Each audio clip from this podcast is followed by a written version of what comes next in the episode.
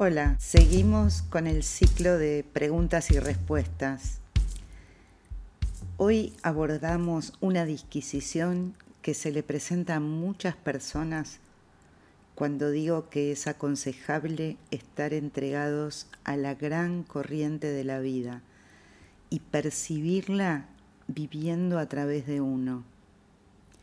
Entonces, ¿no hay que tomar decisiones? ¿Y cuál es nuestra libertad, el libre albedrío, si somos empujados por la corriente? ¿Cuántas veces escuchamos decir, ojo con lo que deseas porque lo que deseas se cumple? Este enunciado, como otros que circulan en la vulgarización de la espiritualidad, responden a considerar una, una cierta supremacía del yo, de la individualidad por encima de las grandes fuerzas que mueven a la vida. Nosotros somos parte de esas grandes fuerzas y todo lo que sucede es su expresión. Por otro lado, muchas veces se cumple ¿Cómo sería eso? Y sí, se cumple cuando el deseo personal está en sintonía, digamos cuando coincide con el deseo, si es que podemos llamarlo así, cuando coincide con el movimiento de la ola cósmica. Sí, con el movimiento de la ola cósmica es una coincidencia. Coincidencia. Co es el prefijo que nos habla, está en cooperar, en con, tiene que ver que es algo que se hace en conjunto, en, en combinación e incidir sabemos lo que quiere decir, ¿no? Coincidencia. En el lado opuesto habita otra idea generalizada en el mundillo espiritual, que es la que generó la pregunta del día, fluir. Fluir es la gran verdad. No hace falta emprender nada me dejo llevar por la corriente de la vida porque solo ella sabe hacia dónde conducirme.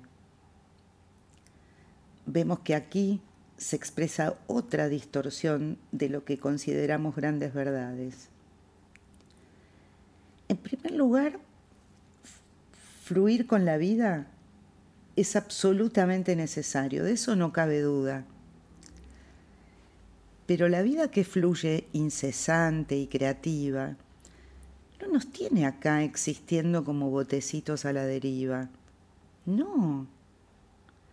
Más bien, lo creativo se expresa en millones de formas, una de las cuales es lo que cada ser humano va plasmando durante su existencia